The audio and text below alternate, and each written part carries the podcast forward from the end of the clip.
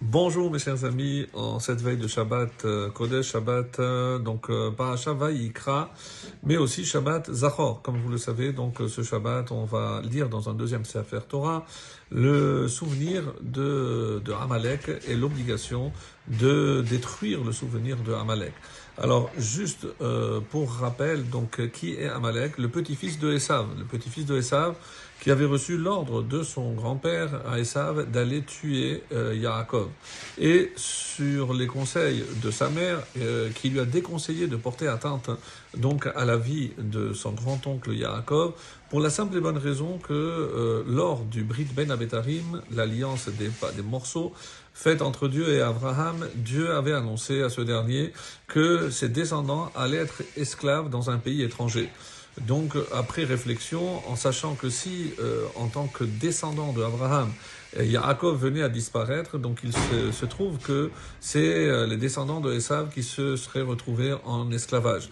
C'est la raison essentielle pour laquelle donc il y a Amalek attendra la fin de l'esclavage et euh, c'est pour ça qu'il surgit, va y avoir Amalek au moment où les bénis Israël ont payé leur tribut, à savoir l'esclavage dans un pays étranger, et c'est à ce moment-là qu'ils viennent accomplir la volonté de Esav. Donc des générations plus tard, on voit que euh, Esav, Amalek, a quand même réussi à transmettre à travers les générations ce message, c'est-à-dire une notion extrêmement poussée de Kibbutz Avahem, à savoir donc même s'il a fallu attendre des générations, ils sont finalement venus accomplir la volonté de leur ancêtre Esav. Et ça, c'est un mérite extraordinaire qui reste pour les descendants de euh, Esav Amalek et qu'on retrouve aussi évidemment chez Haman, puisque Haman, rappelez-vous, donc tous ses enfants lui étaient d'une fidélité absolue. Et même sa fille, lorsque par erreur elle verse un seau d'excréments en pensant que c'était sur la tête de Mordechai, elle se rend compte que c'est sur son propre père qu'elle l'a fait et elle se jette et elle se suicide. Pourquoi? Parce qu'on ne peut pas vivre avec euh, cette culpabilité d'avoir fait subir une telle honte à son père.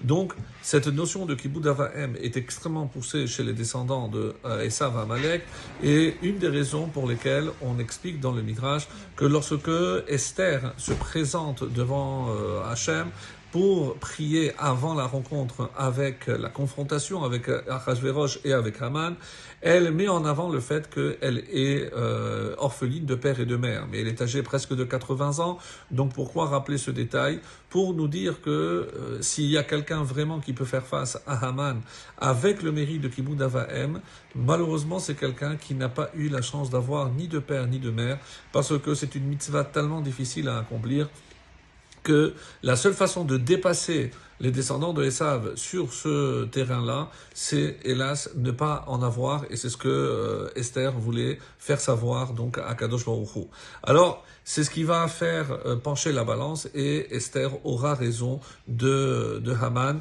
et on sait que Dahaforhu, tout se renverse, mais pour que tout se renverse et que même lorsque Israël se sent menacé, il y a une seule chose à faire. L'air et kolayeudim, c'est se réunir, se rassembler et avant même de jeûner, avant même de faire teshuva, c'est cette union que, qui fait que le peuple juif est, solide. C'est pour ça que, pour rappeler euh, les forces que Amalek utilise contre nous, c'est trois, euh, trois domaines, et je compléterai avec cela, parce qu'on dit qu'il est venu Asher Karecha. Il est venu par surprise. Keri, c'est aussi par hasard. Donc quiconque euh, parmi nous, dans le peuple juif, pense que c'est le hasard qui gère notre quotidien, eh ben c'est évidemment le fait de Amalek. Amalek, qui dont la valeur numérique aussi est safek, parce que dès qu'il y a un doute quant à ce qui nous arrive, si ça vient d'Hachem, c'est l'œuvre de Amalek. Keri, c'est car aussi, c'est refroidir. Lorsque quelqu'un a un doute, eh ben, il n'est pas aussi engagé dans ce qu'il s'apprête à faire. Et même s'il prend une décision, donc d'après l'intellect, la raison lui dit de faire ceci, mais le temps que de l'intellect s'aille au cœur pour passer à l'action, eh ben, c'est là où intervient Amalek pour le refroidir et ne pas le laisser agir comme il pensait qu'il devait le faire. Donc ça, c'est la froideur Keri. Keri, on a dit, c'est le hasard. Donc imaginez que quelqu'un qui se met met en colère parce qu'il lui arrive une contrariété, eh ben, évidemment que ça aussi, ça vient d'Hachem, comme le terme en hébreu meoraot. Meoraot, ce sont des événements. Meoraot, d'où ça vient? De oraot. Aleph, donc c'est la première lettre, Tav c'est la dernière, de début jusqu'à la fin, et les lettres centrales c'est Ra, le mal. Donc même lorsque quelque chose est mal, en tout cas on le perçoit comme tel, du début jusqu'à la fin, on sait que ça vient aussi de Hachem.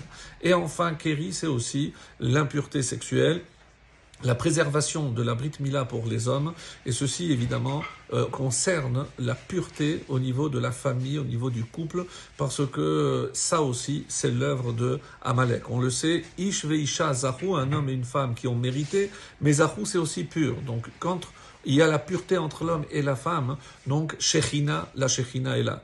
Et Amalek, qu'est-ce qu'il veut? Il veut empêcher là le dévoilement, la révélation de la Shekhinah. Donc il fera tout justement pour que cette union soit impure. À nous d'être unis, de ne pas avoir de doute et de rester dans la pureté pour éliminer Amalek. Shabbat, shalom et voilà.